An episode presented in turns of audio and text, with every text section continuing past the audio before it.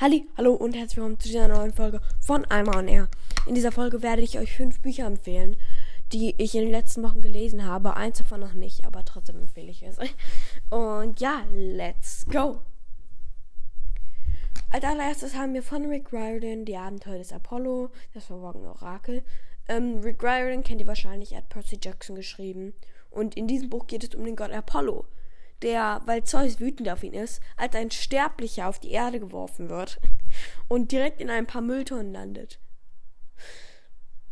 Sein sterbliches Ich heißt Lester Papadopoulos und er findet auch gleich eine Freundin, Meg, die Halbgöttin und Tochter der Demeter.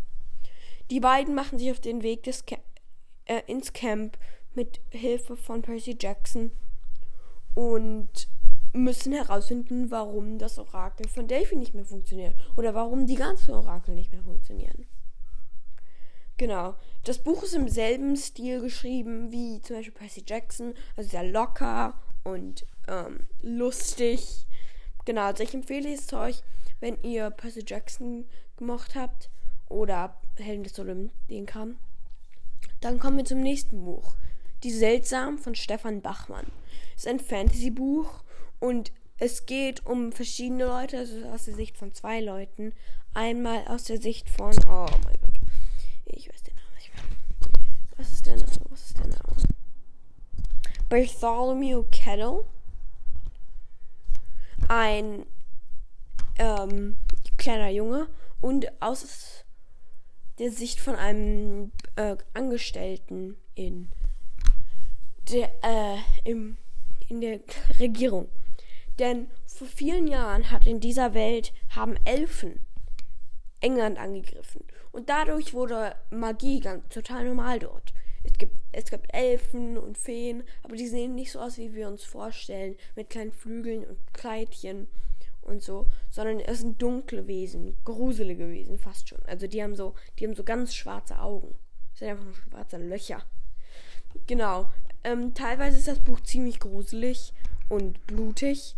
Ähm, also wenn ihr sowas nicht mögt, dann würde ich es nicht empfehlen.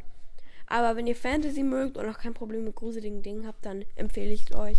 Und ja, es ist ein relativ kurzes Buch, aber es ist ein sehr gutes Buch. Dann von einer meiner Lieblingsautoren, von Anna Benning, Dark Sigils, was die Magie verlangt. Ähm, ein Buch von ihr, das ich schon gelesen habe, war Vortex.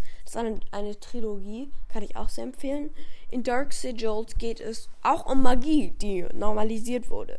Es ist wieder äh, eine Dystopie, also ähm, es spielt in der Zukunft und Magie ist so eigentlich wie eine wie eine Droge.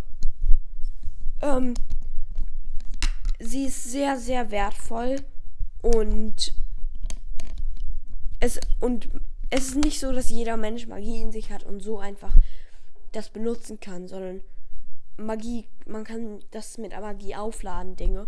Weil zum Beispiel Sigils sind äh, Schmuckstücke oder Accessoires, die mit Magie aufgefüllt werden, sodass man da Magie benutzen kann.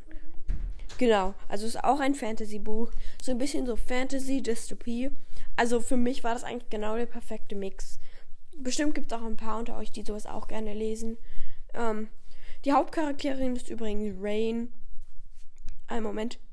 Sanford, glaube ich. Genau. Kann ich sehr empfehlen. Und dann vorletztes Buch. Ähm, dies ist eher ein Erwachsenenbuch. Also, vielleicht können manche von euch damit nichts anfangen. Ähm, es ist die Mitternachtsbibliothek von Matt Haig. Vielleicht habt ihr ähm, Book Talk davon schon gehört. Ich habe es gesehen, habe mir den Klappentext durchgelesen, wollte es dann einfach lesen. Ähm, es um eine Person namens Nora Seed und ähm, sie ist wirklich nicht froh mit ihrem Leben. Sie hat das Gefühl, sie hat viele ähm, schlechte Entscheidungen getroffen. Und dann stirbt sie. Oder sie stirbt nicht, sondern sie ist in diesem Zwischending, in dieser Bibliothek. Und dort äh, ähm, gibt man ihr die Möglichkeit, dass sie ein anderes Leben finden kann. Dass sie ein anderes Leben ausprobieren kann. Ähm, es gibt, es ist eine riesige Bibliothek mit vielen Büchern und dort kann sie mehrere auswählen, in denen sie dann stattdessen leben kann. Oder sie stirbt. Und ob sie dann am Ende auch ein Leben findet, findet ihr heraus, wenn ihr das Buch liest. Und dann als allerletztes ähm, das Buch Soul von Aidan Thomas. Thomas. Ähm, ich, genau das hier habe ich noch nicht gelesen, aber es hat mich sehr an die Tribute von Panem erinnert. Deshalb habe ich es auch aufgenommen. Es heißt Soul, das Spiel der Zehn. Und es ist so, dass jede zehn Jahre werden in dieser Welt zehn Halbgötter antreten. Ähm, ein Wettkampf werden sie irgendwie. Ja. Genau.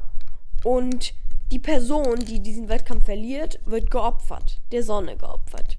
Denn vor tausenden von Jahren sind die Gottheiten auf die Erde gekommen und deshalb noch heute leben ihre Nachfahren in Reihen die so. Das stand jetzt hinten drauf. Genau. Ähm, ich habe es noch nicht gelesen, ähm, aber ich denke, es wird sehr, sehr gut. Weil mir hat ähm, die Tribute von Panem auch sehr gut gefallen. Deshalb denke ich, dass so etwas mich auch interessieren wird. Vielen Dank fürs Zuhören und wir sehen uns bei der nächsten Folge. Ciao, ciao!